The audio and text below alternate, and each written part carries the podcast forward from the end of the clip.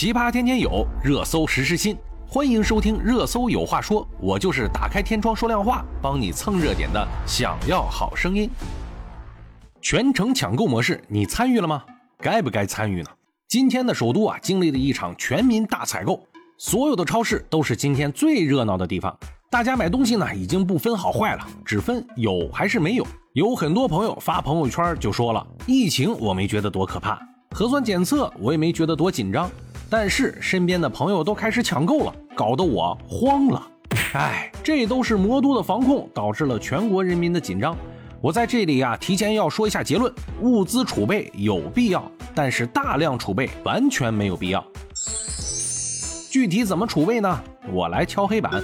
下面我们就来分析一下我个人的分析和储备原则。首先，经历了魔都的市井，各级政府啊都已经做出了预案，只有越来越好，不会越来越差。所以啊，大家还是要相信政府不会出现大规模的断粮。其实呀，国家的战备物资也足够我们吃很久的。那我就要说，需要储备的原因是什么了？这个啊，就是因为各个城市的响应时间的问题。任何一个城市遇到突发状况，都需要反应的时间，这个时间越短，当然就证明这个城市的管理那就越好。所以我归纳总结如下：大家物资储备啊，可以遵循七三五的原则。直辖市和四线城市储备需要七天的物资，一线省会城市储备三天的物资，二线、三线城市储备五天的物资。具体为什么？我解释一下。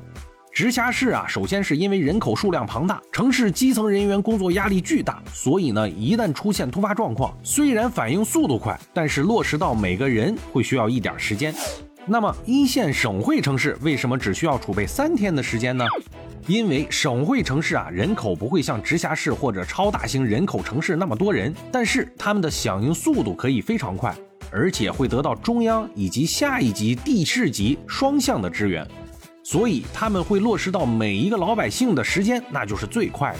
二线、三线城市由于政府的资源能力有限，他们更多的是需要省会城市的支援，所以他们需要的反应时间相对来说会慢一点。但是呢，因为城市人口数量没有那么大，所以也会很快落实到个人。基层的工作人员相对来说工作压力也不会那么大。而且呀，只要管理好秩序，很快就会进入到正常的状态。那么我们接下来要说一下需要储备的物资。当然，可能大家还会有更全的建议，我这里呢哪里有说的不对或者说漏了的地方，欢迎在评论区进行补充。首先，必须要准备的物资是药品，特别是慢性病、基础病的常备药品；其次是哮喘、心脏病等突发疾病的必备紧急药品。平时的感冒、咳嗽等药品啊，也需要多少准备一些。这里啊，特别要说明，慢性病、基础病药品尽量备足，至少要备一个月的用量，最好是三个月的用量。因为啊，疫情如果严重，最忙的那就是医院，而且最危险的可能也是医院。